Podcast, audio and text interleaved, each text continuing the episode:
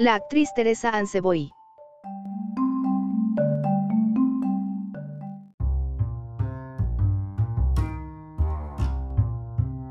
Nacida en Londres en 1955, la actriz británica Teresa Anseboy apareció en la revista italiana para adultos Playmen, octubre de 1973, a la edad de 18 años.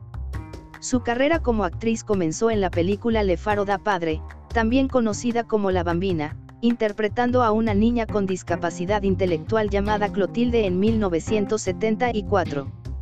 En 1975, Seboy conoció a Tinto Brass y trabajaron juntos en la exitosa película Salón Kitty 1976.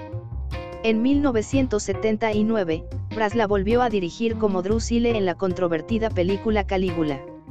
Seboy regresó al cine en 1981 con la disubvidienza de Aldo Lado, donde interpretó a Edith, una atractiva institutriz judía.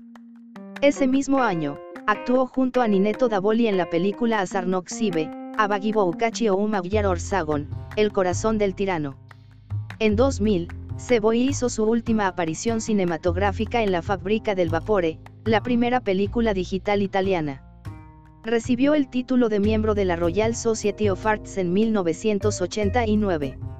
Seboy murió de cáncer en 2017, a los 61 años, en Milán, donde vivía con su esposo y sus dos hijos.